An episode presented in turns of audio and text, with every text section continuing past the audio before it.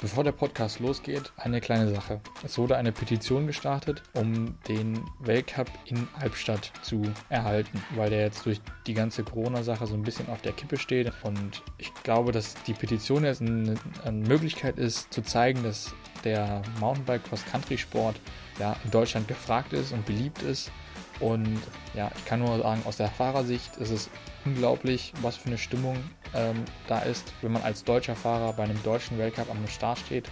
Gleichzeitig habe ich es aber auch schon als Zuschauer erlebt und das, die Stimmung ist einfach ja, unglaublich und ähm, deshalb wäre es sehr schade, wenn es keinen Weltcup mehr in Deutschland geben würde und würde mich freuen, wenn da möglichst viele Leute daran teilnehmen würden und zu zeigen, dass einfach ähm, ja, die Nachfrage nach einem Weltcup in Deutschland da ist. Und den Link zu der ähm, Petition findet ihr in der Beschreibung. Und ähm, ja, jetzt viel Spaß mit der Folge.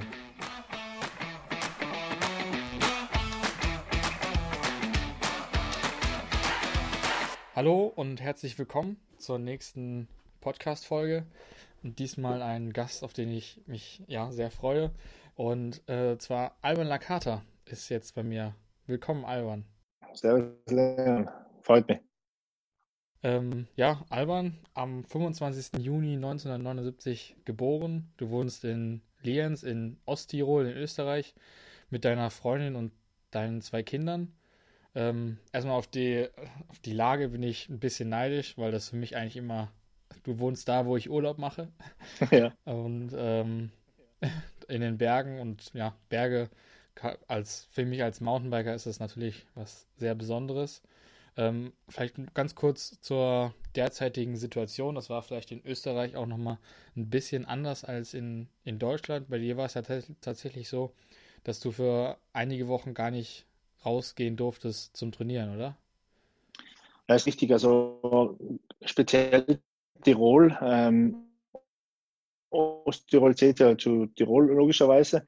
Und das ist das Bundesland, was eigentlich ähm, für drei Wochen eine komplette ähm, Ausgangssperre gehabt hat, ähm, weil er aber in gewissen Skiregionen wie jetzt in Bad Nauntal oder in, in ähm, St. Anton zum Beispiel am Arlberg oder auch noch, glaube ich, was war noch Ötztal, ähm, ja, waren halt so Fälle, wo relativ ähm, viele, ähm, ja, was sie komplett abgeriegelt haben auch. Und dann haben sie sich gedacht, okay, Tirol nehmen wir mal komplett vorweg, ähm, auch weil die Nähe zu Italien, was ja damals richtig ähm, prekär war, die Lage, ähm, haben, wir, haben sie gedacht, ja, okay, machen wir zu. Und wir sind dann eben, ich habe es gerade und gerade so zurückgeschafft ähm, vom Cape Epic, ähm, das was ja leider abgesagt worden ist. Und bin an dem Tag, ähm, habe ich ihn mehr oder weniger den letzten Flieger erwischt, noch heimzukommen und dann auch noch über die Grenze zu kommen. Das war so mit mit dem Taxi, weil äh, der ursprüngliche Flug wäre noch eigentlich nach Salzburg gegangen, aber es ist nur mal ein Flug zurückgegangen, der war nach München und habe dann müssen ein Taxi nach Salzburg nehmen. Aber es, ähm, ja, lange Rede, kurzer Sinn. Äh, es war, ist alles gut ausgegangen, aber dann bin ich halt drei Wochen daheim festgesessen. War anfangs nicht ganz ja. so schlimm, aber es war ja in, der, in, der, in dem Zeitraum ja nicht abzusehen, geht es jetzt drei Wochen, geht es jetzt fünf Wochen oder wie auch immer. Es war dann schon eine sehr schwere Zeit, ja. Kann ich mir, also wir sind in Deutschland, konnten wir ja wenigstens noch rausgehen und trainieren. Und dann hatten wir auch mal ein Team-Meeting über über Zoom. Und ähm, ja, da hast du ja schon erzählt, dass du es kaum noch erwarten kannst, äh, wieder raus zu dürfen. Und jetzt mittlerweile ist es ja auch wieder so gelockert, dass du wieder draußen trainieren kannst und ja genau eben ja, noch die drei Wochen, weil das war wie eine Lösung, ja. Also ich habe dann schon probiert, ähm, äh, mein Training wieder aufzunehmen. Am Anfang weiß man natürlich nicht, wo man jetzt steht. Und dann habe ich mir gedacht, okay, fange ich mal mit Swift an. Das war eh etwas, was ich, immer schon mal probieren wollte. Ähm, habe dann auch ein paar Rennen probiert, aber eher erfolglos, sage ich jetzt mal. Es war äh, gegen die Cracks da, ähm, äh, was, was das Tag ein, Tag ausfahren, ist da kein Gras gewachsen. Ja. Also ich muss sagen, es hat schon Spaß gemacht. Also die Rennen, es war eigener auch die Work, was teilweise gibt dort auf Swift, ähm, ist schon sehr interessant, aber ist brutal hart. Also gerade mental ähm, frisst es einen fast auf. Und ich war dann froh, dass ich echt dann ähm, bei wir haben Top-Wetter gehabt auch in der Zeit und ähm, dann haben wir gedacht, ja, okay, ja. es wäre natürlich schon schön draußen zu fahren und dann hat man sich so gefreut und dann habe ich dann gleich gedacht, okay, jetzt raus und habe dann gleich richtig stoppen. Ja, genau. Du bist einfach mal sieben Tage hintereinander über 200 Kilometer gefahren. Ja, das war so meine, ja. äh, aus dem Ehrgeiz heraus. Ja, ich mir gedacht, okay, ich habe ja ein bisschen an Form verloren natürlich in die drei Wochen, weil ich echt nur äh, Minimalprogramm gemacht habe. Ich habe schon ein paar härtere Workouts gemacht, aber jetzt eher, eher kurz von der Dauer her. Ähm, Im Winter trainieren ja. natürlich teilweise ein bisschen länger auf der Rolle, aber da zu dem Zeitpunkt, gerade wenn es draußen auch so schön ist, so habe ich mich nicht überwinden können, über vier Stunden zu fahren. Und ja, ähm, habe dann gedacht, okay, jetzt nütze ich die, die Situation, also dass ich rauskomme, ähm, ist ja wie so, ja, wenn man ins Trainingslager fährt, so irgendwie, äh, okay, jetzt dann ja. den ganzen Tag einfach ausnutzen, 200 Kilometer, 3000 Höhenmeter habe ich mir so als Ziel gesetzt. Hat dann auch ähm, super geklappt, ich habe Top-Wetter gehabt und ähm, aber leider nur alleine. Also das war so ein bisschen das Problem bei der ganzen Sache. Es ja. war dann auch wieder nicht so einfach, aber es hat äh, im Vergleich zu anderen Ländern, also wie Italien, Frankreich, Spanien, die was gar nicht mehr raus dürfen oder bis dato eigentlich bis jetzt äh, nur immer daheim sind, ähm, äh, war ich ja, schon froh, dass ich einfach das machen kann, was ich gern tue und habe dann super trainiert und ähm, dann hat man auch das Gefühl, man, man, was ich da die Erfahrung gemacht habe, ist war ganz interessant. Sobald man rauskommt, zuerst war ich irgendwie so gegen alles, so irgendwie die, die ganze Einstellung zu der Corona-Krise da, wie das bewältigt wird von der Regierung ja. und sowas, habe ich e-, echt negativ eingestellt drauf. Und dann war es aber so, sobald ich die ersten ein, zwei Tage draußen gefahren bin und mich immer richtig so leer gefahren habe und so und, und den Kopf dann langsam wieder klar geworden bin, habe ich eigentlich gedacht, ja, okay, so verkehrt ist es eigentlich nicht, was wir jetzt da machen, weil ich kann immer noch das machen, was ich will. Es macht Spaß. Und klar, jetzt haben wir keine Rennen in Aussicht, aber man, da gibt es Schlimmeres, sage ich jetzt einmal. Ähm, klar, für ein Rennteam ist es nicht toll, wenn, wenn man sich nicht präsentieren kann, aber ich sage jetzt einmal für einen persönlich und ähm, war das schon für mich schon sehr wichtig, dass zumindest das nachgehen kann, was ich gern tue. Und das war dann möglich. Und dann war die, dann habe ich die, hat sich bei mir so der Schalter umgelegt. So in der Mitte der Woche, wo ich da durchtrainiert habe, ähm, habe ich dann gedacht, ja, na, eigentlich ist das eh super. Und das ist wie, ähm, das, was ich mir immer, eigentlich immer schon gewünscht habe, einfach mal frei drauf lostrainieren. Ähm, mir keine großen Gedanken zu machen, eben wegen Form oder was auch immer. Ich möchte einfach mal äh, ja, mich, mich spüren einfach so. Le komplett leer fahren, ja. äh, einfach am nächsten Tag Beit und weh trotzdem fahren und so. Einfach, ja, ähm, uneingeschränkt. Ja, und, verstehe sehr ja, gut. Weißt du, was ich meine? Was ja. du meinst. Ja, genau. Also bei mir ist es auch so, dass so, da die Wettkämpfe einfach fehlen, kann man vielleicht auch ein paar Sachen einfach ein bisschen anders machen und ein bisschen, bisschen entspannter angehen, das Training oder ein bisschen vom Kopf her, man muss nicht irgendwie sagen, okay, da muss ich vielleicht jetzt doch mal ein bisschen ruhiger machen, weil das der nächste Wettkampf ist, sondern man kann sich auch einfach mal, ich bin ja auch einmal 300 Kilometer gefahren, ja, was ich jetzt auch irgendwie so mal vorhatte. Und ähm, ja, deshalb verstehe das sehr gut, was du meinst. Jetzt einmal zu dem, äh, ja, dem Weg, wie du zum Radsport oder zum Mountainbike überhaupt gekommen bist. Du bist ja eher etwas später da, dazu gekommen, jetzt nicht so dieser klassische Weg, den es heutzutage gibt, wo es irgendwie schon in, in Schülerklassen und Jugendklassen anfängt und man dann immer einfach dem Sport quasi durch Nationalkader und sowas immer weiter nach oben kommt, sondern bei dir stand eher eine andere Sportart erstmal äh, mhm. im Vordergrund. Das war Volleyball und dann kam ja erst nach und nach der Schritt zum Radfahren. Wie lief das ab? Ja, ähm, es ist relativ weit zurückgegangen, aber ähm, du hast es schon gesagt, ähm, Volleyball war so eigentlich äh, sehr wichtig in meinem, meinem ganzen ähm, Leben eigentlich. Erstens habe ich meine Freundin da kennengelernt. Äh, das war sicher einer der wichtigsten Punkte. Aber dann war es auch die Gemeinschaft zu finden, also mit den Veranstaltungen, wo ich da war, bei den Turnieren, bei den Festivals. Das war irgendwie so ein Party-Charaktermäßig. Ich habe mir da ziemlich gut ausgelebt und deswegen ähm, sage ich, ich habe da meine Jugend, Juniorenzeit ähm, so verbracht, also nicht jetzt auf dem, auf dem Rad stupide da Kilometer gefahren oder ähm, ich habe auch keine ehrgeizigen Eltern, die was mich da irgendwie so getrieben haben zu irgendeinem Sport oder sowas, sondern habe einfach das machen können, was ich wollte und das war halt damals, war so die Gruppendynamik immer vor dem Vordergrund und ich habe dann ähm, mich da richtig gut ausleben können, sagen wir mal so. Aber ich habe da schon gemerkt, irgendwie, ich brauche irgendetwas, wenn ich jetzt schon trainiere. Ich war immer ehrgeizig im Sport, also im Schulsport schon und dann auch im, beim Bundesheer. Und ähm, da wollte ich immer der Beste sein, logischerweise. Einfach Ehrgeiz, ähm, der war einfach immer da. Und dadurch habe ich ähm, gemerkt, okay, wenn ich jetzt, ich kann noch so viel trainieren, aber in einer Mannschaftssportart kommt halt dadurch nicht unbedingt äh, ein Sieg dabei raus. Also ähm, ich habe dann immer schon so den Weg zum Individualsportler gesucht und ähm, das war auch immer etwas früher, das wollte ich ja noch erwähnen. Ähm, ich wollte immer eigentlich Profisportler werden, also mein, mein Hobby zum Beruf machen. Ich habe gemerkt, okay, beim Volleyball wird es wahrscheinlich nicht dazu reichen. Ich habe so semi-professionell gespielt, aber ich habe dann kein Einkommen gehabt, sondern nur so, ähm, mir ist halt ein bisschen was ähm, gezahlt worden oder so, aber ähm, nicht, ähm, es war mehr so, ähm, ja, die Umkosten gedeckt, sagen wir mal so. Und dann, eben, wie gesagt, habe ich dann, äh, ich habe immer schon viele Sportarten gemacht und ähm, war dann auch nie so sicher eigentlich, in welcher Sportart ich eigentlich meinen Beruf machen will oder was das wird, welcher Sport sein wird. Und, ähm, aber wir haben bei uns, das war eine Veranstaltung, das ist der Dolomitenmann in Lienz. Ähm, ist im Prinzip vor der Haustür, ist ein Riesen-Event eigentlich, äh, ein Red Bull-Event.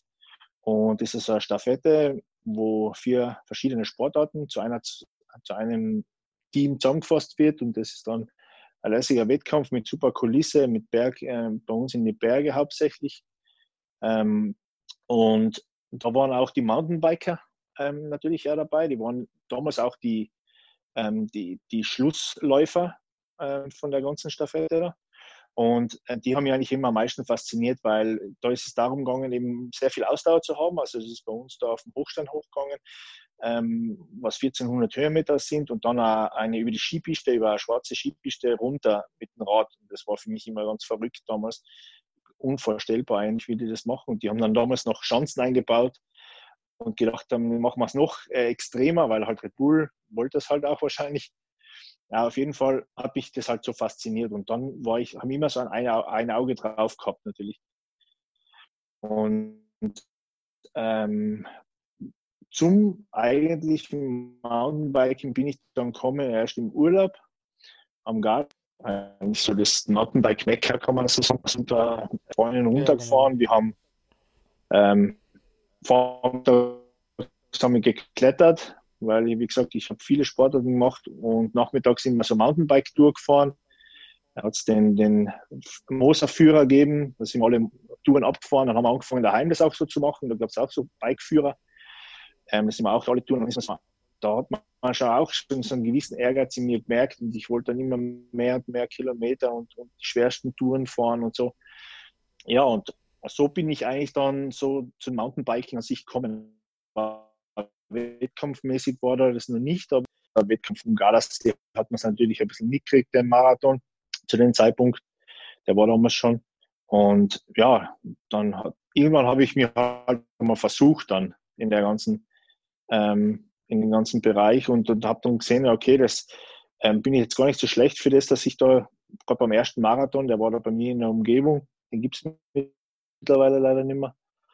Aber ähm, habe dann schon gesehen, dass ich da gar nicht so schlecht bin für das, was ich eigentlich ja, trainieren kann, man es nicht sagen. Ich bin einfach nur Rad gefahren und hat auch Spaß gemacht.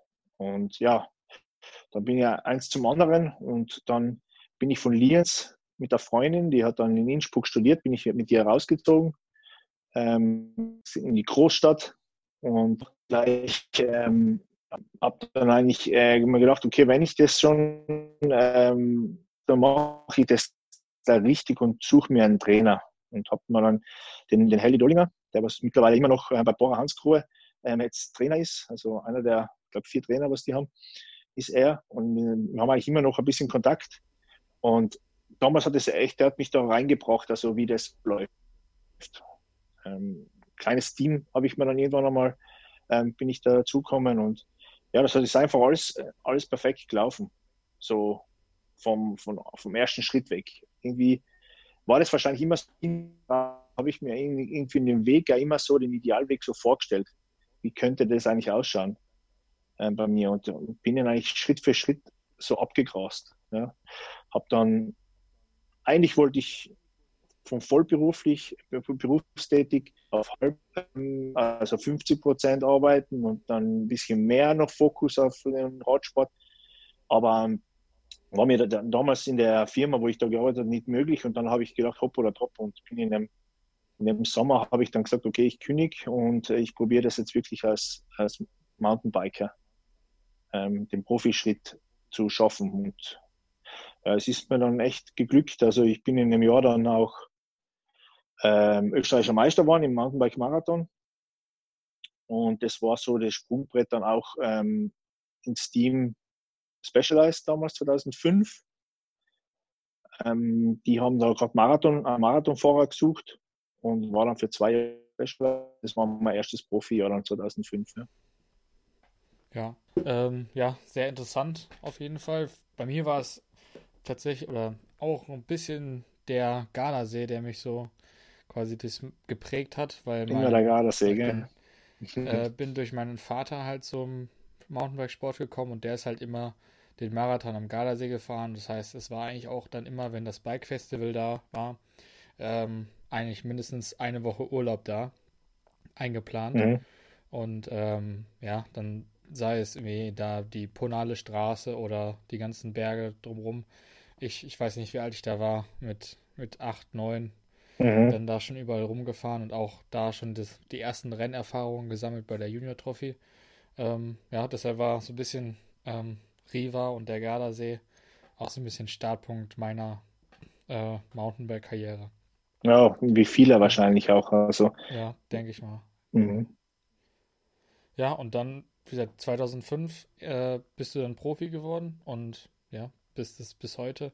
Äh, die Jahre hast das dann, ja, würde ich sagen, die nächsten Jahre den Mountainbike-Marathon-Sport vor allem ähm, mitbestimmt und ähm, ja, bist jetzt dreimaliger Weltmeister, hast, ich glaube, insgesamt sechs WM-Medaillen geholt. Ja, sieben sogar, ja. Mhm. Oder sieben sogar. Und mhm. ähm, ja, unter anderem auch Transalp schon gewonnen. Äh, sechsmal österreichischer Meister. Mhm. Ähm, und dann auch noch bei anderen äh, Mountainbike-Rennen warst du ganz oben auf dem Podest. Dann meine ja. Frage, welches von diesen Wettkämpfen ist für dich dein ja, bis heute schönster Erfolg? Ja, ich kann es klar sagen, ähm, Seller im Grönertal war eigentlich äh, schon der emotionalste. Weil gerade da, wo Mountainbike, Marathonsport eben, ja, das Um und Auf ist, also dort in der, in, in der Höhle des Löwen oder wie auch immer, wie man das so bezeichnen soll, ähm, dort Weltmeister zu werden und dann auch die, die, die abendliche Zeremonie, ähm, die Siegerfeier, das war unglaublich in einem Festzelt mit so vielen Leuten. Ähm, auch die Übertragung war damals einzigartig. Also ich habe mich immer super Bilder. Also das, ähm, ich glaube schon, äh, dass das so äh, einer der schönsten auf alle Fälle ist. Ähm, aber es gibt natürlich auch so, so Wege dorthin, allein schon die um auch schon so einen speziellen Touch für mich, weil ähm, wie zum Beispiel, wo ich Vize-Weltmeister geworden bin, 2009 in Stadeck, also in Österreich, ähm, eh noch relativ knapp geschlagen hinter Wolf Paulsen. Ähm, da war es schon so, dass ich eben da endlich einmal äh, meinen ersehnten Wunsch äh, vor Augen gehabt habe, Weltmeister zu werden. Also das die, die, die, die Möglichkeit, dass man da das erste Mal das spürt, dass es wirklich tatsächlich möglich ist, ähm, das war schon auch sehr, das, das hat mir so richtig gekeimt und das hat mich dann nochmal ähm, angetrieben, noch härter zu trainieren, noch mehr zu machen und ähm, es hat dann eigentlich eh total schnell funktioniert. 2010 bin ich dann schon in St. Wendel Weltmeister geworden, einfach mit dem, mit der inneren Überzeugung heraus, also dass ich das drauf habe wenn ich, wenn ich, das, äh, wenn ich die Situation oder die, das Erlebnis nicht im Jahr davor gehabt hätte, glaube ich, ähm, hätte ich mir das damals dem Zeit, zu dem Zeitpunkt nicht zugetraut. Ähm, die Kollegen wie oh, da war Celestino, Barry Stander, Neve, Sausa, Hermida, die waren alle in der Gruppe und ich habe da raus attackiert ja. mit voller, vollem Selbstvertrauen ähm, und bin dann ähm, solo ins Ziel gefahren, also sehr knapp, aber die haben mich da verfolgt noch die letzten Kilometer. Und ähm, das weiß ich heute noch genau, wie das alles abgelaufen ist. Und das, ähm, wie gesagt, das sind so wichtige Schritte dorthin, ähm, was auch schon ähm, ja, entscheidend waren, glaube ich jetzt. Aber äh, äh, so der emotionalste Sieg, weil du ja Betonung auf Sieg, ähm, würde ich schon sagen, dass das ähm, äh, Seller Honda beziehungsweise der Hero war in, in Grönatal 2015. Ja. Ja, das war auch ähm, ja, ein, ein, Rennen, was ich verfolgt habe, weil ich zu dem Zeitpunkt ähm, auch ein Canyon-Rad gefahren bin oder und das war für mich ähm, ja, ich hab's hat mich sehr gefreut, dass du da gewonnen hast, auf jeden Fall. Und ich habe das auch so ein bisschen verfolgt und war, äh, ja, muss da gestehen, oder bin es heute immer noch ein, ein Fan von dir. Aber ähm, ja, damals war es nochmal, ja.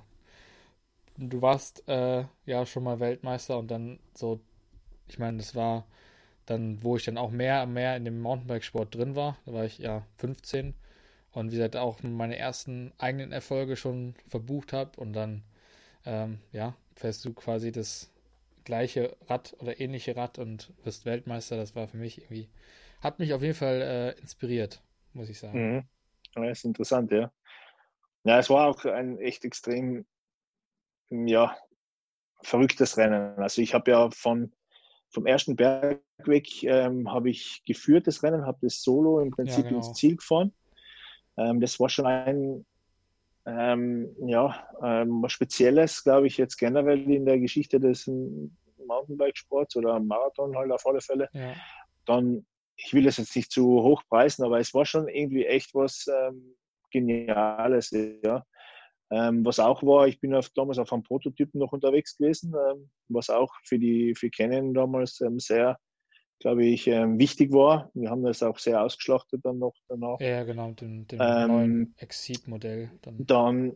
ja, genau. Und was auch noch war, ist, ähm, eigentlich ist es mit 4.500 Höhenmeter ein Rennen für, für Bergfexe. Also, ja. Ähm, wie jetzt Alabais, der was eh ho hoher Favorit war da, oder eben vielleicht auch ja. Sauser, der ist auch sehr leicht. Und und die abzuhängen dann auch noch, ähm, das war auch noch speziell. Also auf der Strecke, weil in St. Wendel oder jetzt auch in Singen, wo ich Weltmeister bin, da hat mich jeder, oder vielleicht in St. Wendel nicht, aber in Singen hat mich sicher jeder als Favorit dort gesehen. Aber, aber dort habe ich schon viele überrascht, ja, glaube ich auch. Auch mit der, dass ich die, die Schneid habe, da von vorne wegzufahren und das da durchzuziehen.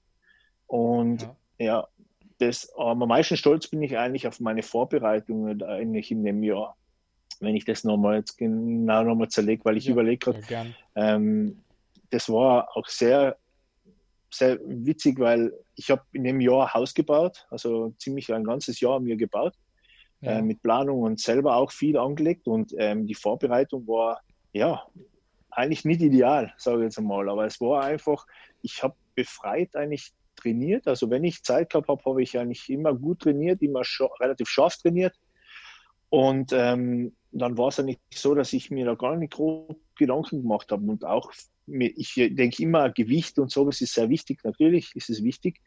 Und versteife ich dann oft dann zu viel drauf. Und da habe ich echt, da habe ich gegessen, was ich vor die Schnauze gekriegt habe. Ja. Weißt du, so, ähm, ein Brot oder einfach Jause oder, oder einfach mal schnell Spaghetti gemacht mit Soße, zack, zack. Und das, und das hat aber geklappt. Ich war so leicht war ich überhaupt noch nie als wie zu dem Zeitpunkt, was auch extrem wichtig war für das Rennen. Ja.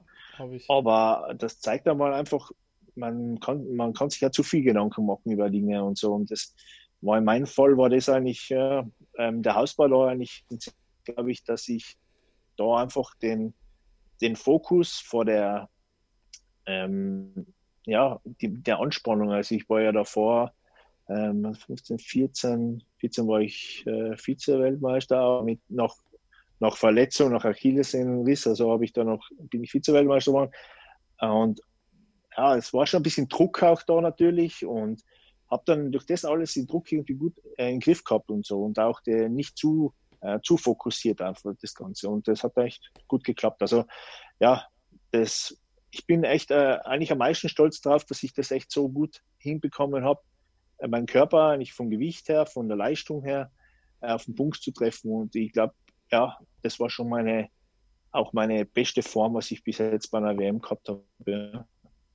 Ja, das war, wie gesagt, für mich aus der Zuschauersicht auf jeden Fall sehr beeindruckend. Vor allem, wenn dann auch noch der, ähm, persönliche Favorit gewinnt, ist das dann nochmal was, äh, was Besonderes. Ähm, ja, aber was, was du meinst, ist so, bei mir war das eigentlich das erfolgreichste Jahr. Ähm, 2018 auch das Jahr, wo ich äh, Abitur gemacht habe. Und ähm, mhm. ja, wo es dann auch irgendwie so eine Doppelbelastung, vor allem am Anfang des Jahres gab, was vielleicht auch irgendwie dann teilweise von den Rennen irgendwie so ein bisschen abgelenkt hat und dann irgendwie der Fokus teilweise dann auf dem Abitur eher lag und man irgendwie ja dann einfach trainiert hat und dann sich weniger Gedanken über die Rennen gemacht haben und die Rennen dann aber trotzdem gut liefen. Und dass es manchmal gar nicht, ähm, ja, dass das auch funktioniert, dass man gar nicht immer so die ultimative, perfekte Fokussierung nur auf das Rennen braucht, sondern auch vielleicht mal so eine Ablenkung, ja. Abwechslung. Ich glaube, dass, dass man sich am meisten selber den Druck auferlegt und der Druck ist am schlimmsten. Also ich glaube, viele können mit dem Druck von außen gut umgehen, aber den Druck, was man sich selber, ich bin halt definitiv so ein Typ, äh, der Druck, was man sich selber auferlegt, der, kann, der macht einen nervös, der macht einen ja, äh, unsicher oder was auch immer. Und wenn man natürlich überzeugt ist von einem, wenn man den Flow hat oder den Run einfach, dann, ähm, dann passt es auch. Aber das Problem ist immer, wenn man dann ähm, sich zu versteift und in die Details geht und dann denkt man, bekommt man vielleicht nicht den, ja, ich habe schon so viele Situationen gehabt, aber ähm, ich will einfach sagen, wenn man, wenn man einfach nicht das bekommt oder das, äh, gerade jetzt kriegt man nicht äh, das hin, wie man es haben will, ähm, und man steift sich da drauf und dabei ist es aber vielleicht gar nicht notwendig gewesen jetzt in dem Moment. Ähm, vielleicht hättest du den Reifen gar nicht gebraucht in dem Rennen, aber du wolltest es nicht unbedingt haben, weil es gibt ihn halt, oder zum Beispiel jetzt Reifen, weil mir das gerade jetzt einfällt, ja, so, aber ja. ähm, es gibt so viele Dinge, oder du, man, von Shimano gesponserte Leute oder, oder, oder von SRAM gesponserte Leute, die bekommen halt dann, dann heißt es halt, okay, die Olympia, Olympioniken oder die, äh, die, die ähm, Weltcup-Fahrer, die bekommen die, mir das Grabel oder die einmal, einmal zwölf oder was vor ja. dir, nicht? Und du denkst da, okay, aber jetzt ist bei die WM steht jetzt an, das wäre schon geil, also den Vorteil zu haben jetzt gegenüber anderen, aber bekommst du nicht hin und da kannst du dich verrückt machen mit solchen Sachen, gell? Ja. Das habe ich, hab ich alles durcherlebt. Und, oder, aber man kann auch über der Sache stehen, glaube ich, mit der Erwachsenen und sagen, okay, gerade jetzt kann ich, wenn ich es jetzt beweise, dass es mit, dem, mit der alten einmal zwölf, äh, einmal elf auch noch geht, ja, dann, dann steigt man ein bisschen eine Stufe äh, höher, indem dass man jetzt nicht immer mit dem besten Material, sondern der, der, der Mensch selber wächst dann ein bisschen, also in der Hierarchie ja. oder in der äh, vom Standing her. Und das, das kann man sich auch selber positiv zu Nutzen machen, glaube ich. Das ähm, muss man einfach lernen. Ich habe es auf alle Fälle lernen müssen. Also ich habe das nicht in mir drin gehabt, dass man über die Sachen steht und einfach ähm, so hinnimmt, wenn es nicht geht, nicht mit Gewalt, sondern einfach probieren, das Beste daraus machen aus der Situation.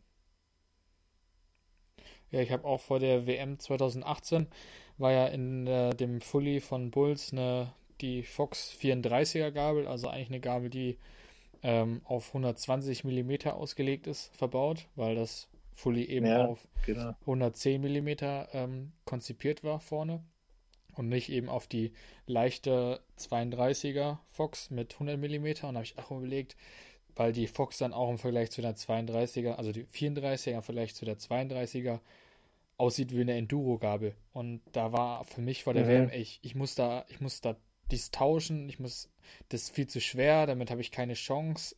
Das ist so ein. Gewichtsunterschied und habe ich das durchgerechnet, wie viel Watt mir das bringt am Berg vom Gewicht her und alles. Und ähm, im ja. Endeffekt habe ich mir dann auch gesagt, war es mir dann aber, ich habe da probiert, probiert und probiert und dann habe ich aber irgendwann gesagt so, ne, ich lasse es jetzt alles, wie es ist. Mir ist das zu viel Stress. Ich lasse die 34er drin und im Nachhinein ja. lief das Rennen gut. Ich meine, gut, ich habe äh, um zwei Sekunden verloren, den Weltmeistertitel. Ob es an der Gabel lag, glaube ich nicht, aber ähm, das sind dann noch so Sachen im Nachhinein. Aber das war dann, glaube ich, doch ganz gut, dass ich das dann irgendwann einfach eine Woche vorher habe gut sein lassen und dann einfach gesagt habe, ähm, ja, das reicht, ich lasse es jetzt so und das hat auch funktioniert. Dann. Es war definitiv äh, ein Lernprozess oder eine, ja. ja. etwas, was dich da weiterbringt in Zukunft, da bin ich mir sicher, weil äh, ich glaube nicht, dass das dein letzter, äh, deine letzte Medaille war. das mich überzeugt.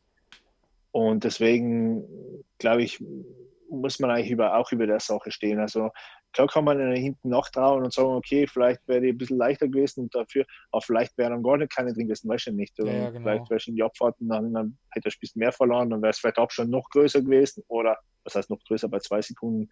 Ja. Kann er nicht mehr viel größer sein oder nicht mehr, oder zumindest nicht mehr weniger sein, sagen wir mal so. Ja, ähm, ja aber das glaube ich, das, ähm, ja, das weißt du selber auch ähm, gut genug, dass das ähm, im Nachhinein immer gescheit äh, man immer gescheiter ist ein bisschen, aber ähm, man weiß, wichtig ist einfach, die lernen, was man daraus zieht und äh, die machen einen dann zu einem besseren Athleten. Ja. Ja, genau wie du schon gesagt hast, dass der Vize-Weltmeistertitel 2009 dann so in dir diese, dieses Selbstbewusstsein erzeugt hast. Und das ist, würde ich sagen, bei mir auch so, dass ich jetzt einfach diese. Wollte ich gerade sagen, es muss ja ähnlich ich, sein, ja. Ich habe mhm. hab noch was, was ich äh, unbedingt erreichen will. Zum Beispiel war dann ein Jahr später, also letztes Jahr, habe ich dann den Schweizer, der mich geschlagen hat, äh, ich glaube, ein einziges Mal in der Saison geschlagen und das war beim Weltcup, da wo die WM war. Und war ich äh, okay. einen Platz vor ihm. Und wir sind auch zusammen in die letzte Runde. Also es war, ja, und da habe ich ihn dann mhm. abgezogen. Also es war so ein bisschen äh, ein kleiner Flashback dann. Aber trotzdem ist es so, ich habe noch, ich habe, ähm, ja, es hat auch das Selbstbewusstsein in mir so ein bisschen erhöht, dass ich tatsächlich, ja, in dem Sport noch äh, ja, weit kommen kann oder ähm, was erreichen kann. Du hast ja gerade mhm. eben schon äh, das Material angesprochen. Da so wollte ich jetzt auch mal drauf eingehen, weil du ähm, ja, zumindest wie ich das so mitbekommen habe, bin so ein ähm, Tüftler bist, was so die ganzen Sachen angeht, die glaube ich schon alles, was das am ja, das Fahrrad angeht, alles, ob das jetzt Reifen sind oder andere Dinge, überall versuchst mhm. zu optimieren. Und ähm, ja, ich würde da vielleicht einfach mal bei Reifen anfangen, weil das so vielleicht eines der typischen Dinge ist, die optimiert äh, sind oder optimiert werden.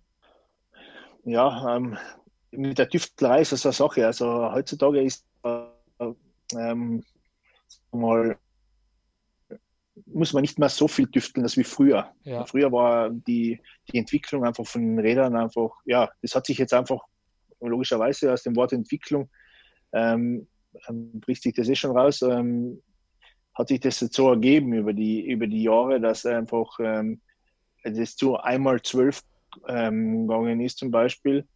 Ähm, um das vielleicht nochmal aufzugreifen, ich war einer der ersten, der was Monokettenblatt gefahren ist, mit Kettenführung und etc., weil damals hat es ja noch nicht die, ähm, die dementsprechend die Kettenblätter gegeben, die was die Kette halten und sowas, sondern habe ich damals noch Kettenführung gefahren ist dann schon ähm, relativ früh gefahren. Also vorne nur ein Kettenblatt, hinten dann halt, damals waren es glaube ich sogar noch zehnfach und dann auf elffach ähm, und zwölffach war es dann eh erledigt dann mit dem Thema. Aber ja, und bei den Reifen war das ähnlich. Also ähm, jetzt gibt es Hersteller um Schwalbe auch Maxis oder ähm, ja auch ja, viele eigentlich, äh, die was schon Prototypen auf den Markt werfen, die was jetzt den Profis vielleicht noch am Anfang vorbehalten sind, ja. mit Gummimischungen, Compounds und etc. Da ähm, ist eigentlich jetzt heutzutage gar nicht mehr so notwendig, dass du, so wie ich früher, vielleicht Profile zum Beispiel mit, einer, mit einem Seitenschneider nachgeschnitten hast, weil du dachtest, okay, wenn er jetzt ein bisschen andere Form hätte, dann rollt er vielleicht besser. Oder ist er vielleicht, macht er sich leichter frei im Matsch und solche Sachen. Jetzt gibt es ja den optimalen Reifen schon zu kaufen für jedermann. Ja. Und ähm, das jetzt, wie gesagt, sind echt nur mal so Kleinigkeiten, wo man wirklich äh, schon auch noch was ähm, ähm, rausholen kann. Aber ähm, ich glaube auch so, wenn man jetzt hernimmt, die Mechaniker und sowas, die sind halt schon so alles so gedrillt, dass das Rad jedes Mal, ähm, das ist auch so ein faszinierendes Erlebnis, wenn ich jetzt dann noch, noch was in zwei, drei Wochen Training mit dem Rad ähm, zum, zum Beispiel zum Tobi ähm, und der vom Rennen, und der richtet mir das Rad wieder her und dann steigt wieder auf und das fühlt sich da haben so viel schneller an. Ja, das, das stimmt. Also das ist fast wie neu. Also es ist besser als wie neu eigentlich, weil die ganzen Lager sind aufgemacht, geölt oder einmal sehr schreinig geölt.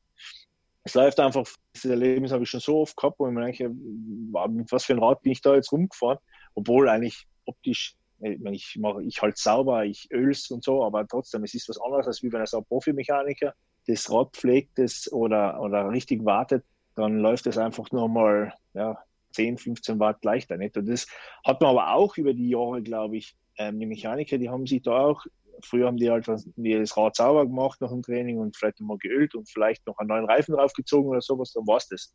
Aber jetzt nehmen das ganze Rad auseinander. Also bei den Wettkämpfen, bei einem Epic, die sind da ein paar Stunden dran bei einem Rad und die haben dann teilweise also zwei Mechaniker, sechs Räder. Also es ist eigentlich der Wahnsinn. Aber eben nochmal auf die Reifen zurückzukommen, was ich damals, das ist noch nicht so lange her, 2017 bin ich ja Weltmeister geworden in Singen. Und da habe ich äh, so ein Experiment gestartet. Ich, gedacht, ich brauche da echt schnellsten Reifen, was es so am Markt momentan gibt. Ja. Ähm, oder was mir eigentlich zur Verfügung steht, weil ich mir war Maxis gesponsert zu dem Zeitpunkt. Ja. Und ich bin da den Max Light gefahren. Das war der leichteste Reifen und ich finde auch der schnellste. Das Hauptproblem war, der war halt ähm, eigentlich nicht für Tubeless gedacht. Okay.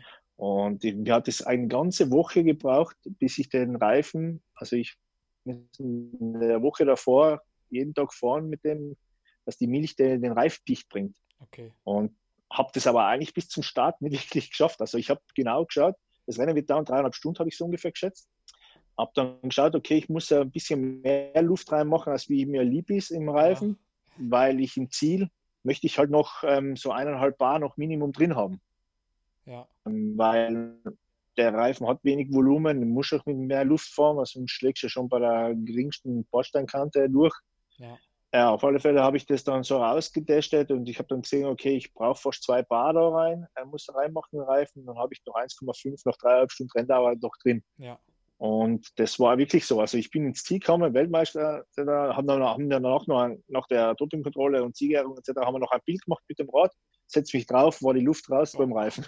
Alter. Also du weißt, wie knapp das ist bei der WM in Singen. Ja, es war ja, Zielsprint, ja. wir drei, Thiago und Geisi. Ja. Und wenn da halt natürlich in der Kurve davor der Reifen nicht mehr die mindestens eineinhalb Bar drin hat, dann fährst du die Kurve nicht mehr so rum, dass du um ein paar Zehntel Sekunden, aber Mut zum Risiko. Ja, also ja. Ich habe nicht mehr so viel zu verlieren gehabt. Ich habe schon zweimal in der Tasche gehabt. Ich habe gewusst, die Strecke läuft. Ähm, okay, und das weiß man dann auch erst immer danach, dann nicht alles passt. Aber da war so eine Sache, da hat nicht jeder mit dem. Ich weiß, ich kann mich echt genau an den Moment erinnern, wo ich in Kosse, Herr Nieder, der ist auch gefahren, weil er hat sich auch ausgerechnet auf der Strecke. Cross-Country-Fahrer waren ja auch alle hochgehandelt da, ja. Avancini etc. Ähm, Van der Poel war auch am Start. Ja. Ähm, hat sich jeder gedacht, okay, ähm, ah na, auf alle Fälle war der Hermida überholt, sieht man Reifen, war auch Maxis gesponsert, hat gesagt, dass ich mir, was ich mir da getraue. so, er hat dann aber er hat gesagt, wow, Max Light oder so, so irgendwas hat er gesagt. Und, und er hat irgendwie, keine Ahnung, jeder einen normalen Reifen oben gehabt, aber auch jetzt auf die Strecke halt schon was Schnelleres. Aber ne, die haben halt alle gewusst, okay, der, der Reifen, der ist halt entweder fährst mit Schlauch, aber dann hast du natürlich wieder, je nachdem, wo Latexschlauch oder Potylschlauch, haut es da halt gleich mal wieder 10 oder 15 Watt drauf, nicht von der Rollwiderstand ja. her. Er auch nicht mehr unbedingt der schnellste Reifen. Ja, ja und dann ich habe gedacht, hopp oder hopp und dann, ja, aber es war die richtige Entscheidung. Tja, das ist ja immer, wenn es klappt, dann hat man alles richtig gemacht. Ähm, so ist es. Momentan gibt es ja so einen Trend zu äh, immer breiter werdenden Reifen und auch breiteren Felgen. Von jetzt quasi auch von Schwalbe 235 oder von Maxis 2,4er Reifen. Was hältst du davon? Habe ich jetzt auch schon probiert, ähm, gerade fürs Quebec wäre es ein Thema gewesen, aber ich, ich habe mich dann, hätte ich mich dann doch entschieden, den normalen 225er zu fahren, ja. ähm, weil mir der eigentlich das, das richtige Feedback gegeben hat, so für den Untergrund. Okay. Ähm, mir war das, mir war da, ich habe da noch zu wenig Fahrten gehabt mit den 235er, ja.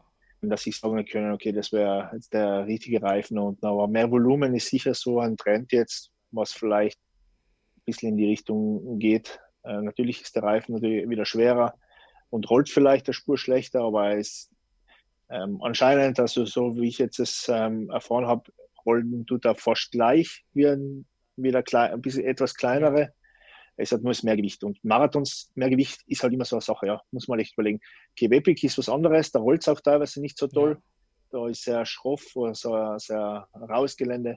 Da ist vielleicht so ein bisschen mehr Volumen schon gar nicht so schlecht, ja. Ja, ich bin da jetzt auch, das ist auch so ein, so ein kleiner Vorteil von der derzeitigen Situation, dass man vielleicht mal solche Sachen ausprobieren kann, in Ruhe. Ähm, also ich werde das jetzt genau. auch in den kommenden Tagen oder Wochen mal äh, austesten.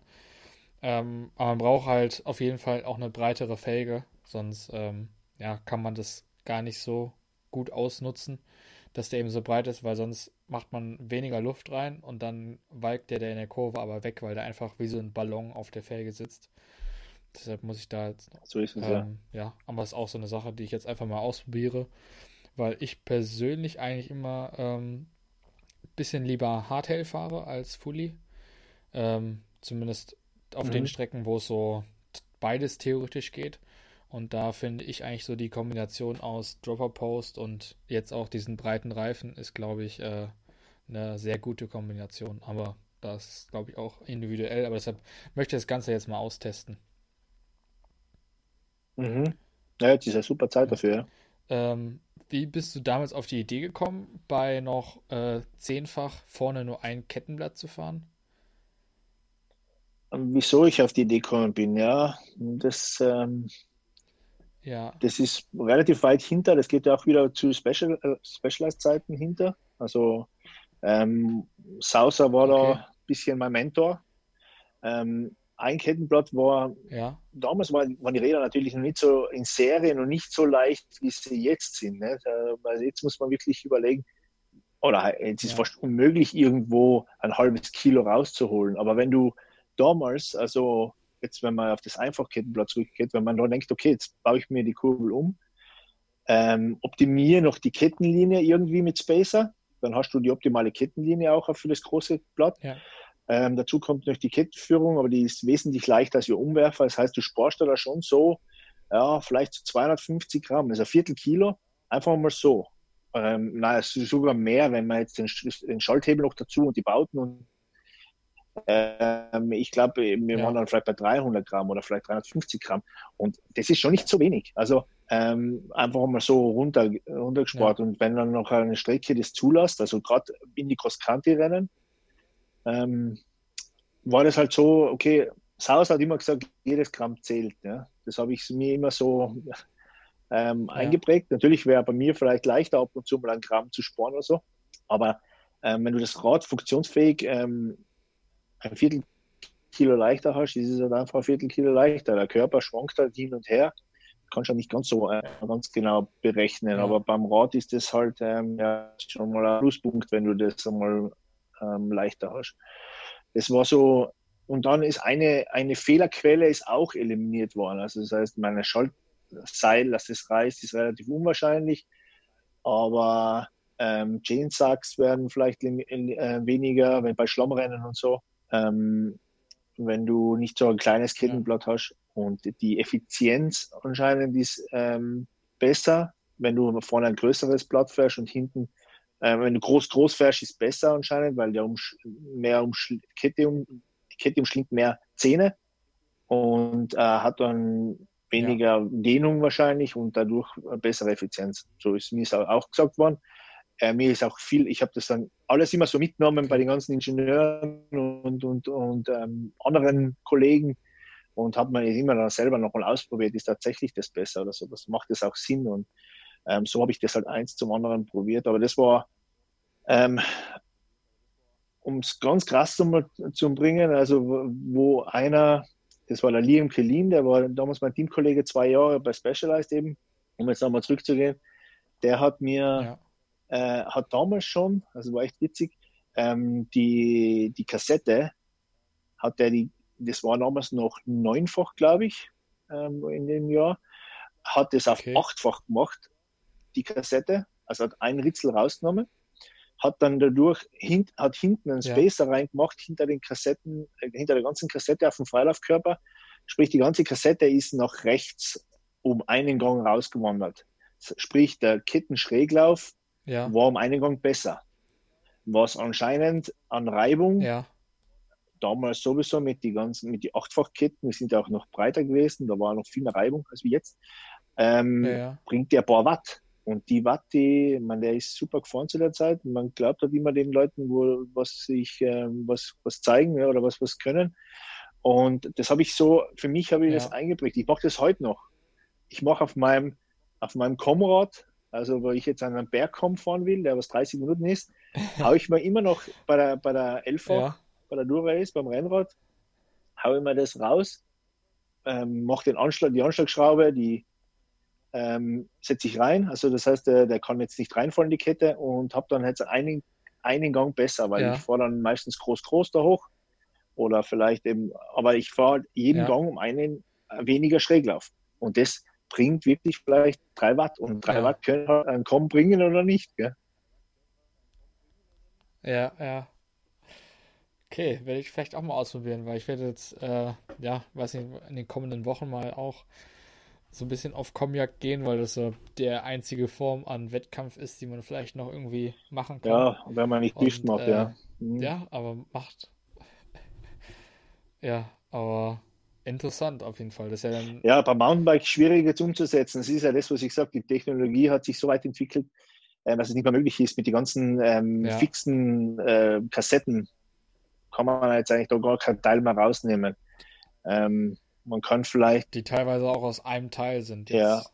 Oder auch die Rahmen lassen ja gar nicht mehr zu, dass man die, die, die große Kettenblatt oder das Kettenblatt reinspacert zum Beispiel. Ähm, ist ja generell noch gar nicht mehr formtechnisch gar ja. nicht mehr möglich. Früher war das alles noch irgendwie gegeben und man hat sich halt alles zu Nutzen gemacht, was halt geht. Und das hat halt eine oder andere äh, Position, die ich vorgebracht oder Sieg oder was auch immer, ja. Das war damals schon noch mit Deswegen Düftler war, bin ich definitiv, bin ich heute noch, nur gehen halt irgendwo so die, ja. die Möglichkeiten langsam aus. So. Weil es zu weit, zu hoch entwickelt teilweise schon ist mit den ja. modernen Sachen. Das dann da, kann ich mehr.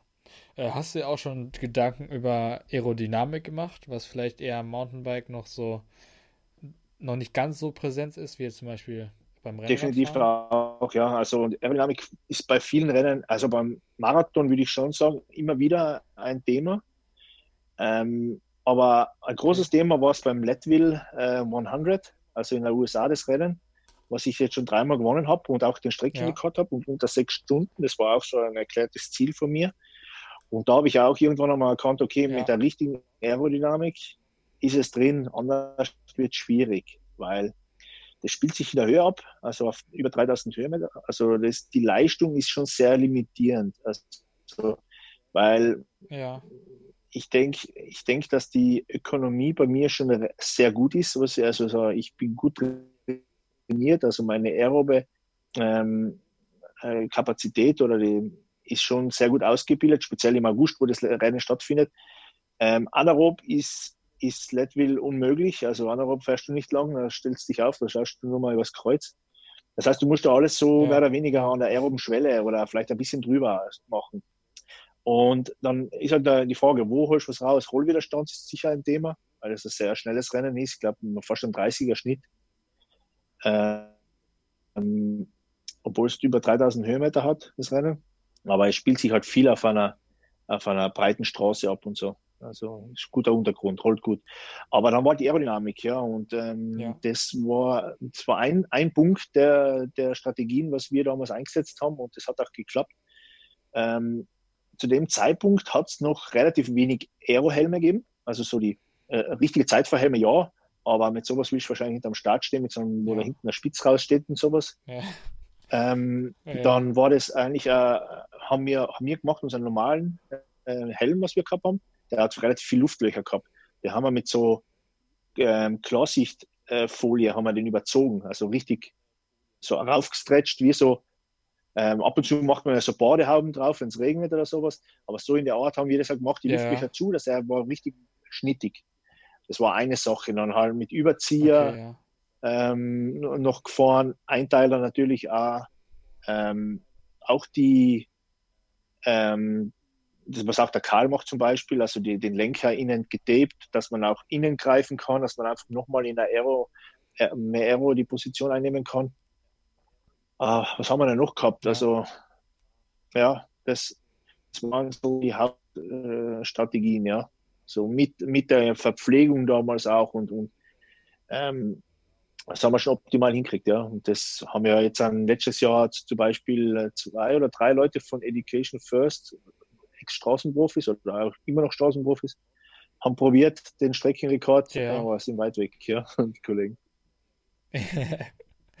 ja, okay, das, äh, ja, das zeigt zumindest, dass da man auf jeden Fall einiges auch tun muss, um äh, so einen Streckenrekord aufzustellen. Und ja, wenn die es versucht haben, das zeigt ja dann nochmal mehr. Ja, da haben sich schon viele probiert äh, bei dem Rennen, also und äh, ehemaligen Straßenfahrer. Ja, es ist drüben schon sehr, sehr beliebtes Rennen und war nicht gern gesehen, dass wir oder ich als Europäer äh, dreimal das schon gewinnen habe können. Wer weiß, vielleicht versuche ich es in äh, fünf, sechs, sieben Jahren mal und greift deinen Rekord an. Ja, kannst gerne probieren, ja. Mal schauen. Ja.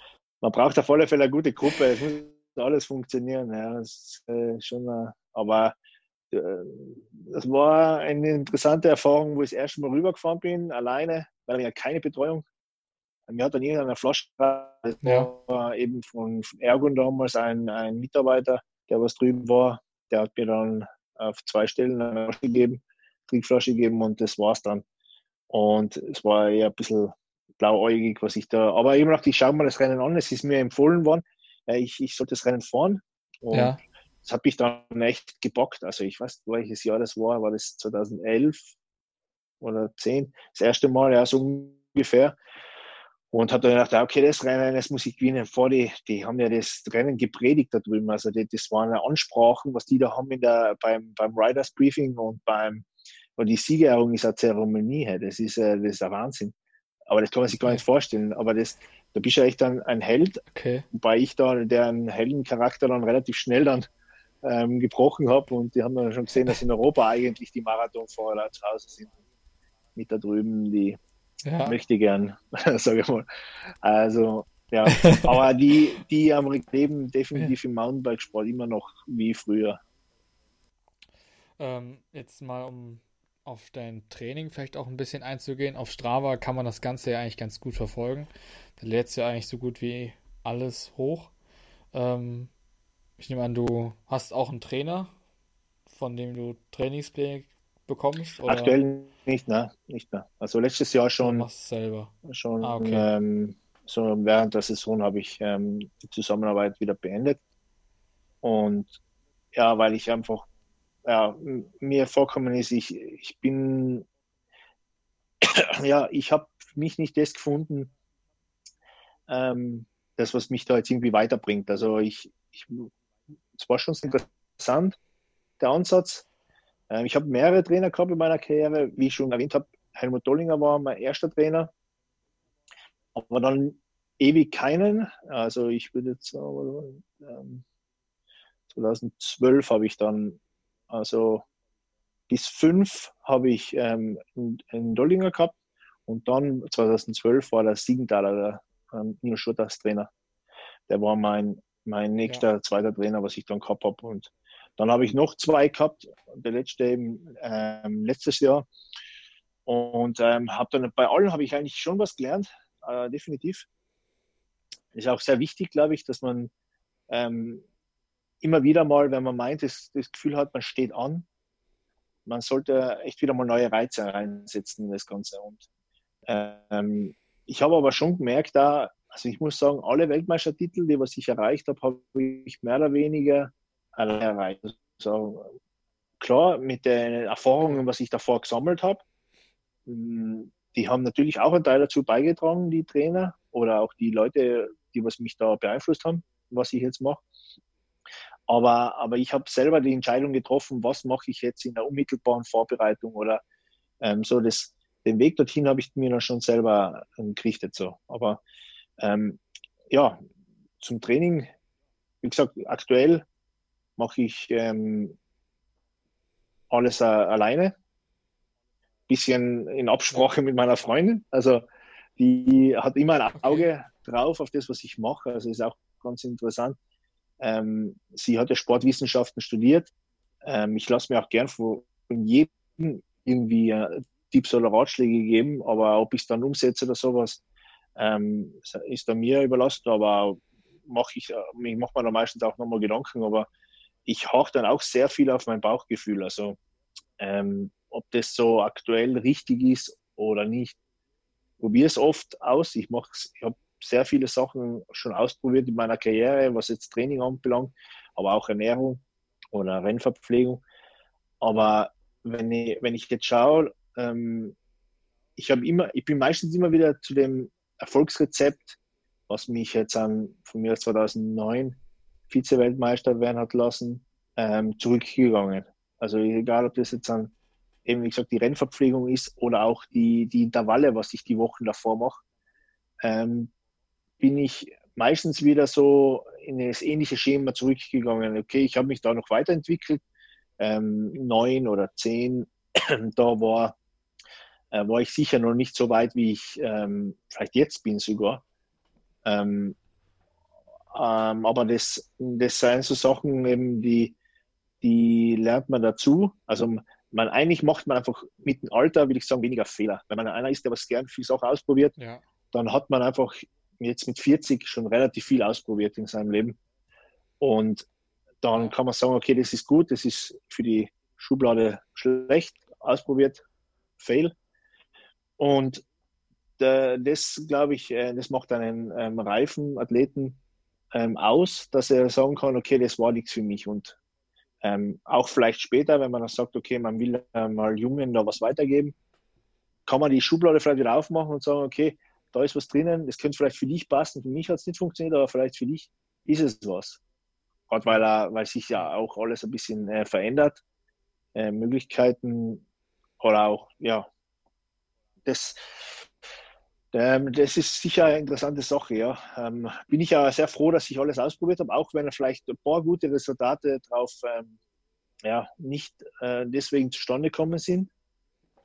Aber ich glaube, im Großen und Ganzen kann ich mir da jetzt nichts vorwerfen, dass ich jetzt irgendwo aber was versaut habe, weil ich habe so bei den Weltmeisterschaften, wie du schon gesagt hast, mit sieben Medaillen ähm, schon sehr viel erreicht und viel ja. mehr ähm, ja, muss man eigentlich ja, ich, ich strebe immer noch noch mehr, das ist schon klar, aber man darf dann nicht ähm, so arrogant sein und sagen, ja, das, ähm, das hätte noch mehr zu mehr reichen können, weil es hätte auch zu weniger ähm, reichen können ja. mit der gleichen Form, wenn, wenn der eine halt vielleicht in dem Rennen keinen Defekt hat oder der andere oder die, die Bedingungen vielleicht nicht ideal waren ähm, für, den, für den Konkurrenten oder sowas oder egal, es, es sind so viele Sachen, die was ähm, ähm, an den Tag passen müssen, um Weltmeister zu werden.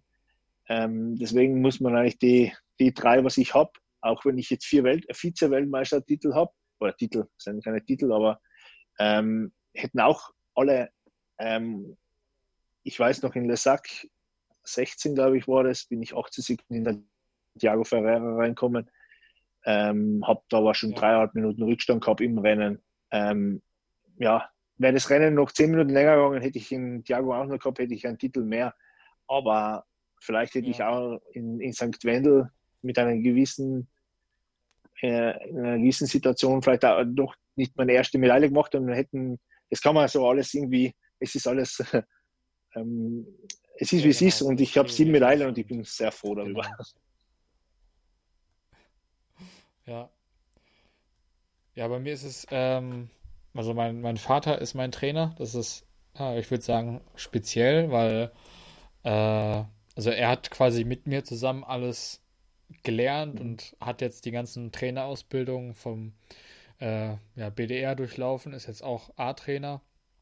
Ja. Aber okay. ich, manchmal habe ich das Gefühl, dass ihm äh, ja so eine gewisse Erfahrung auch fehlt und ich teilweise oder oft auch einfach bei ähm, ja, anderen einfach mittrainiere, auch mal da so ein bisschen das Training von deren, denen ausprobiere, also von anderen Trainern und auch sehr gerne auch von anderen Trainern, sei es jetzt zum Beispiel vom Bundestrainer, äh, mal so einen so Ratschlag entgegennehme ähm, oder einfach mal so eine zweite Meinung zu dem Training, weil ich da dann irgendwie, ja, ich, ich mag es nicht, wenn es immer so das von einer Person was kommt, sondern ich brauche oft die Bestätigung äh, von jemand anders ja. noch und ja ich glaube auch, dass wir oder ja, wir, also mein Vater und ich, viele Dinge ausprobieren und wir jetzt auch eigentlich die letzten Jahre immer was verändert haben und immer was Neues ausprobiert haben und das glaube ich auch so funktioniert. Ja, das stelle ich mir teilweise auch echt schwierig vor. Also wenn eben die Elternteil oder Partner zum Beispiel auch, das sieht man auch immer wieder, dass ja. die Trainer sind von einem.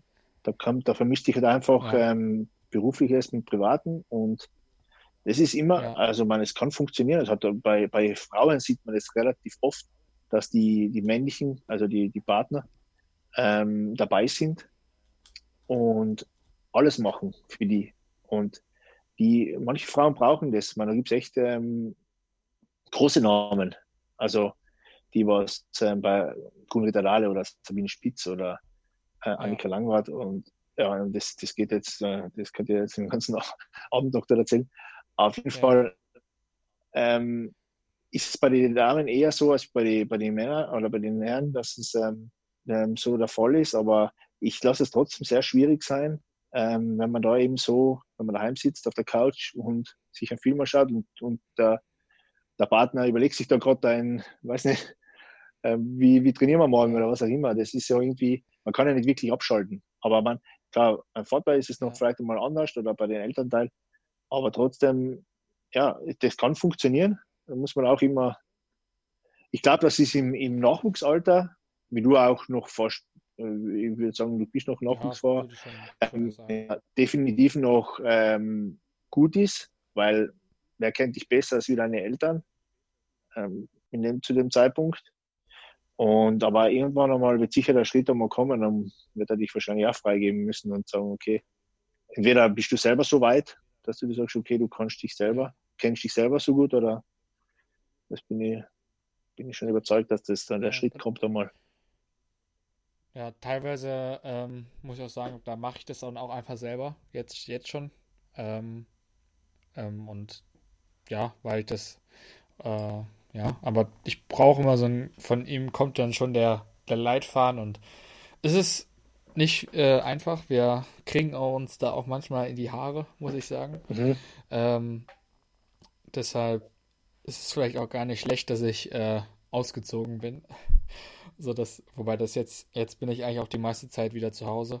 Aber ähm, ja, sonst ist, haben wir dann ein bisschen Abstand.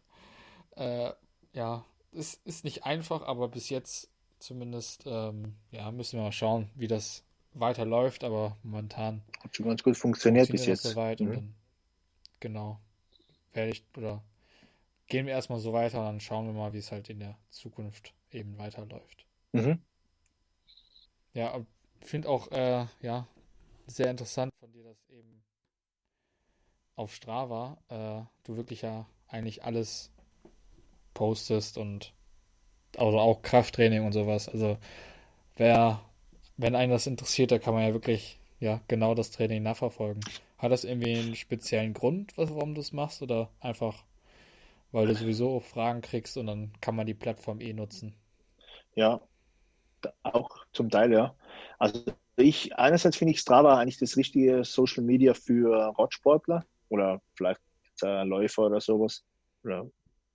Aber Andererseits ähm, will ich auch damit zeigen, okay, was ist notwendig, um jetzt diese Erfolge einzufahren. Also was, ich möchte so ein bisschen ein gläserner Athlet sein, also nicht so, dass ich jetzt freiwillig alles preisgebe oder sowas. Das, um das geht es mir jetzt ja. da weniger, sondern einfach mal einen Einblick zu erhaschen, dass die Leute, man, die, es wird ja sowieso nicht funktionieren, wenn einer das gleiche Copy und Paste macht, was ich mache. Ähm, mit jungen Jahren wird sowieso nicht funktionieren, mit äh, erfahrenen Jahren ist, ist auch eher unsicher, dass das funktioniert. Ähm, aber man kriegt einmal so ein bisschen eine Idee. Und man, ich selber nutze es ja auch ein bisschen, um ein bisschen herumzuforschen, was macht meine Konkurrenz. Ja, ja. Aber es ist auch ein, eine Social-Media-Plattform, um eben so spezielle Fragen, was auftauchen, was Training anbelangt, Ernährung, Material vielleicht auch ein bisschen, ähm, zu, zu beantworten ähm, oder halt im Prinzip mal überhaupt die Frage zu, ähm, dass die überhaupt auftauchen, so dass die Leute auf die Idee kommen.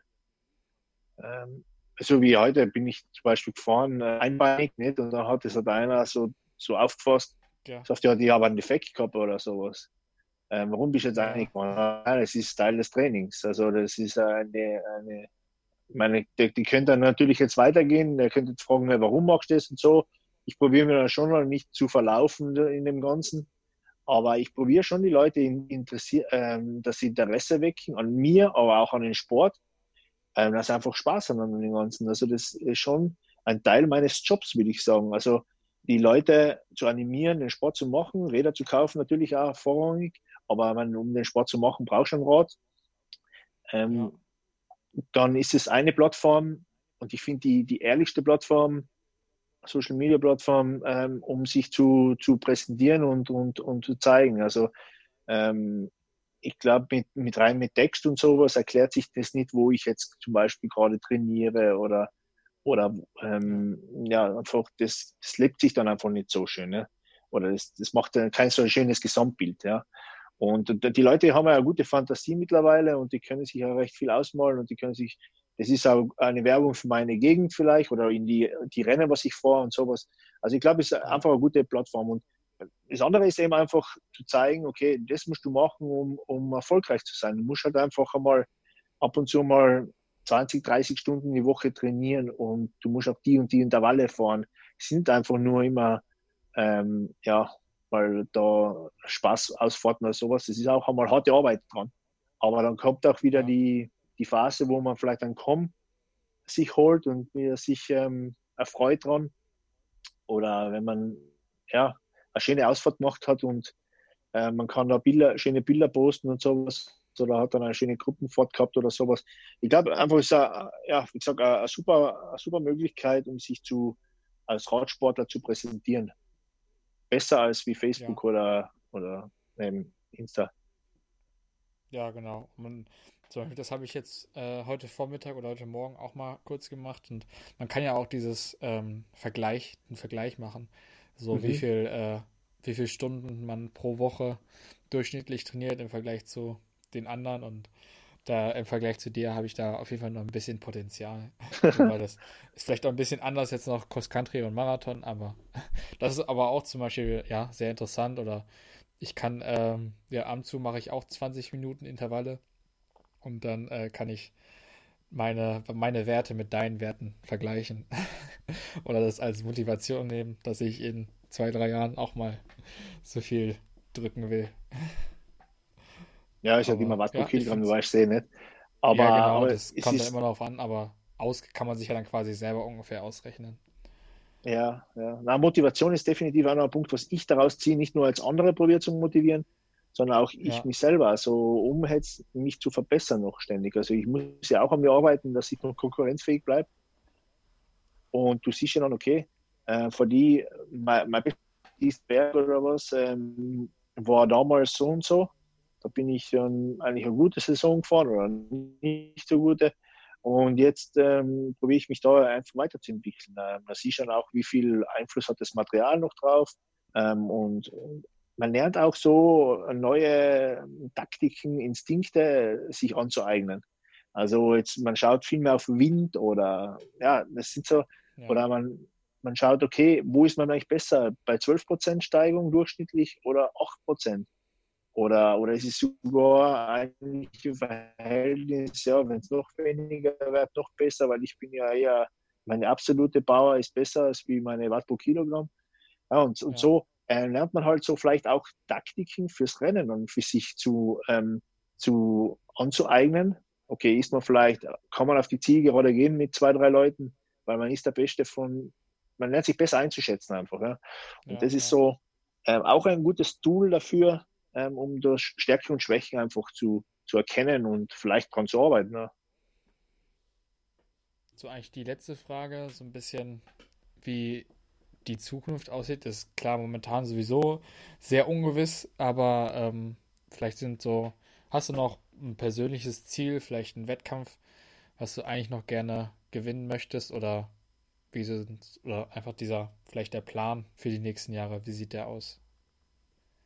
meine, mein, mein Plan wäre eigentlich, wenn es nach mir gehen würde, ich möchte noch äh, schon noch gute drei Jahre im Rennzirkus, ich lasse es jetzt am offen, ich sage mal Minimum drei Jahre, ähm, ja. Rennen fahren. Also schon ähm, Rennen dann mehr einen Fokus auf die Rennen, was ich vielleicht noch nicht gewonnen habe, wie ein Grand Raid zum Beispiel oder ein Ötztaler Radmarathon.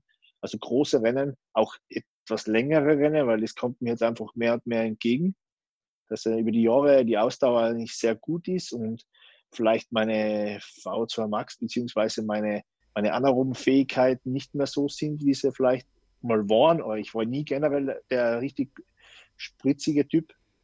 Aber ähm, das, ähm, das wäre so mein Plan. Aber natürlich, ähm, ich werde mich ja nicht unbedingt von Planen ablassen, äh, durch jetzt so eine Corona-Krise oder was auch immer. Aber natürlich braucht es ein Team da ähm, um mich herum, jetzt sage ich mal. Äh, beziehungsweise ich brauche ein Team, wo ich performen kann und ähm, ich wäre schon froh, wenn es jetzt ein, mein Vertrag läuft ja dieses Jahr aus bei Teampuls, beziehungsweise ja. ich habe zwei, für zwei Jahre unterschrieben und dieses zweite Jahr. Jetzt natürlich die Situation aktuell ist nicht förderlich, um sich jetzt, ähm, äh, sage ich mal, gut zu präsentieren oder äh, sich einen, einen Vertrag für, für, den, für weitere Jahre zu, zu sichern, weil einfach man, A, man ja. kann jetzt keine Rennen fahren und man ist halt einfach ähm, weiß ja generell nicht, ähm, wie schaut es jetzt aus. Ähm, geht im Herbst was, geht nichts.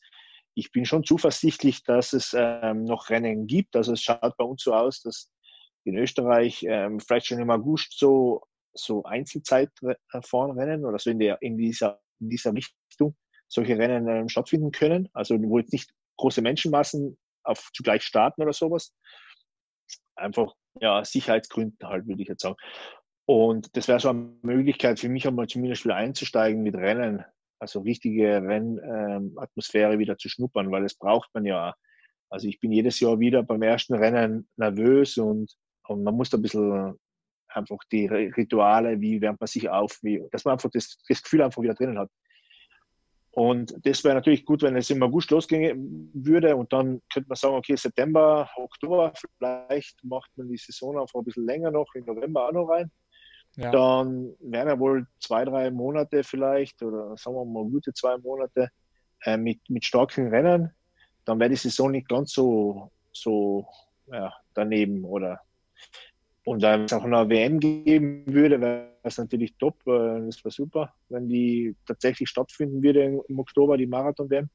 Ja. Ähm, dann glaube ich, ähm, bei mir ist momentan eigentlich alles auf Schiene, dass es eben ähm, im, im, Herbst eigentlich nochmal losgeht und ich trainiere aktuell, probiere ich einfach meine Form ähm, stetig zu verbessern. Also ich, eigentlich habe ich mir persönlich das Ziel gesetzt, mein Fitnessniveau auf ein neues Level zu setzen. Also ich trainiere jetzt echt viel. So viel habe ich eigentlich noch nie trainiert, ja, weil ich ja jetzt so. momentan nicht wirklich was zu verlieren habe.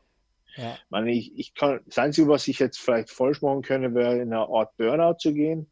Das wird mir aber wahrscheinlich A mit meiner Erfahrung nie passieren und B ähm, würde ich ähm, gibt es das nicht, weil, weil eigentlich jetzt ähm, das, wie soll ich sagen, äh, kein Grund dafür besteht, weil ich wäre nicht gezwungen zu dem, was ich mache, sondern klar, der eigene Druck, das haben wir schon gehabt, ist natürlich ja. immer der größte, aber dafür habe ich ähm, äh, Routine genug, um zu sehen, okay, das geht jetzt langsam. Ich habe ja mein Wattmessgerät auf meinem Rad und ich sehe, okay, die Performance ist nicht mehr da, jetzt muss ich einmal die Reißleine ziehen und jetzt muss ich mal eine Woche mal rausnehmen oder zwei.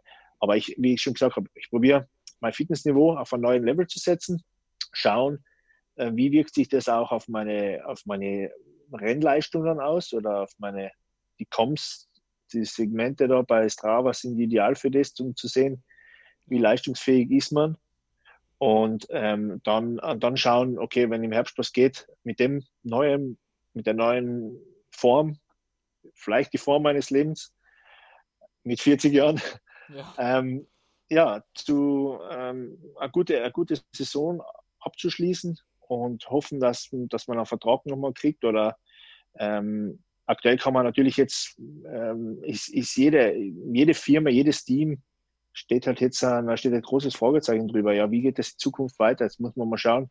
Laufen die Verkaufszahlen in den Geschäften wieder an? Und, aber ja, ich bin eigentlich schon guter Dinge, dass das wieder sich spätestens nächstes Jahr wieder normalisiert. Wenn jetzt nicht noch mal was Gröberes kommt, aber was Gröberes können wir uns einfach die Menschheit nicht leisten, sage ich jetzt mal so. Ja, ja, das glaube ich auch. Ja, also ich hoffe es auch, dass es dieses Jahr noch Rennen gibt.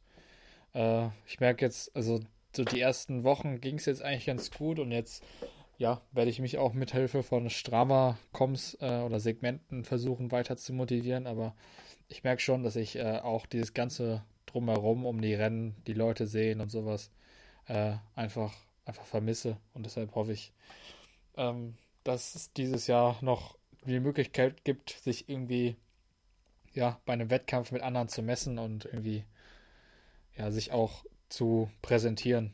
Und ähm, ja, ich bin sehr motiviert eigentlich in das Jahr gegangen und hatte so quasi in mein zweites U23-Jahr gesagt, okay, ich habe hab die U23-Klasse jetzt kennengelernt, jetzt möchte ich jetzt auch mal ja, weiter vorne mitfahren mhm. und so. Und das, sag mal so, ich fühle mich wie so aufgeladen, aber kann es nicht zeigen. Und ja, deshalb hoffe ich, dass es irgendwie vielleicht doch noch doch klappt und ähm, ja, und ich hoffe auch, dass es der ähm, dem der Bike-Szene, den Teams und sowas nicht zu stark geschadet hat und dass es den Teams oder dies die hoffentlich alle Teams auch danach noch gibt und ähm, ja, dass es da keine zu großen Einbußen gibt.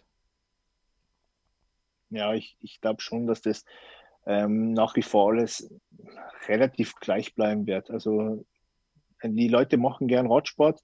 Ja.